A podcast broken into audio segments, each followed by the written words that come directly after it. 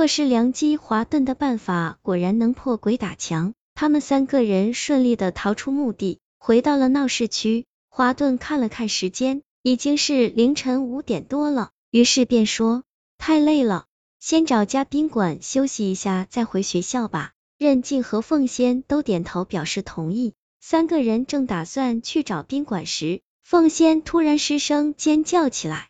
华顿和任静吓得条件反射性的拔腿就跑，跑了一段路后，他们才发现凤仙并没有跟上来。凤仙，你怎么不跑呀？华顿和任静齐声问，那个鬼又没有追来，跑什么呀？凤仙高声说，我只是想起了一件很重要的事而已。华顿和任静听了，这才松了一口气。二人转身走回到凤仙的身边，纷纷埋怨道：“快被你吓死了！你到底想起了什么？要这么一惊一乍的？这件事说不定和我们性命攸关呢。”凤仙脸色凝重的说：“原来……”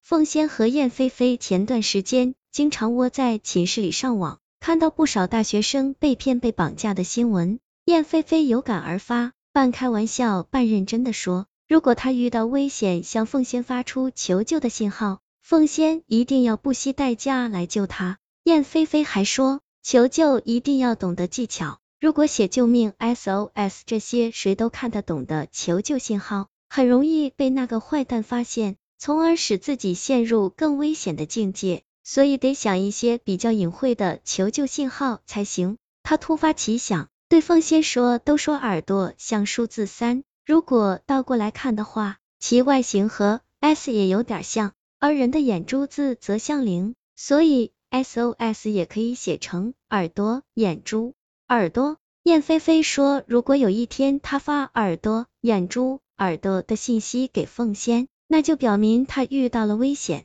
凤仙一定要来救他。如果凤仙不去救他，他被歹徒害死了的话，他会变成厉鬼回来缠上凤仙的。燕飞飞当时为自己这个独创的求救信号很得意，说这个约定就算是她们姐妹相亲相爱一辈子的最独特的承诺吧。那刚才菲菲扯掉耳朵、挖出眼珠的行为是向我们求救，而不是鬼虐杀他来吓我们。华顿吃惊的问：“没错。”凤仙点头分析说：“照刚才的情形看，那个鬼也许是害死了菲菲的肉身，但还不能完全吸收菲菲的灵魂。菲菲的灵魂还在和那个鬼顽强的对抗着。也许刚才的鬼打墙都是菲菲的灵魂弄出来的，目的是让我们回去救自己。可当菲菲发出耳朵、眼珠、耳朵的求救信号时，”我们却不能领会菲菲的意思，而没有救菲菲，使得菲菲的灵魂也被那个鬼彻底吞噬了。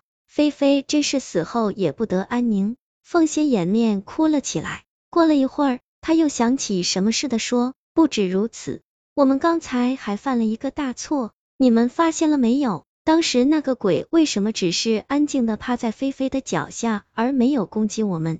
他一定是在和菲菲的灵魂抗争，而没有能力对付我们。那个时候一定是他最弱的时候，如果我们用黑狗血教他的话，一定能杀死他。可现在迟了，我们不仅害得菲菲灵魂不保，还错失了杀死那个鬼的良机呀！怎么办？我没有救菲菲，违背了和他之间的承诺，他会变成厉鬼回来缠上我的。我的天，这么说。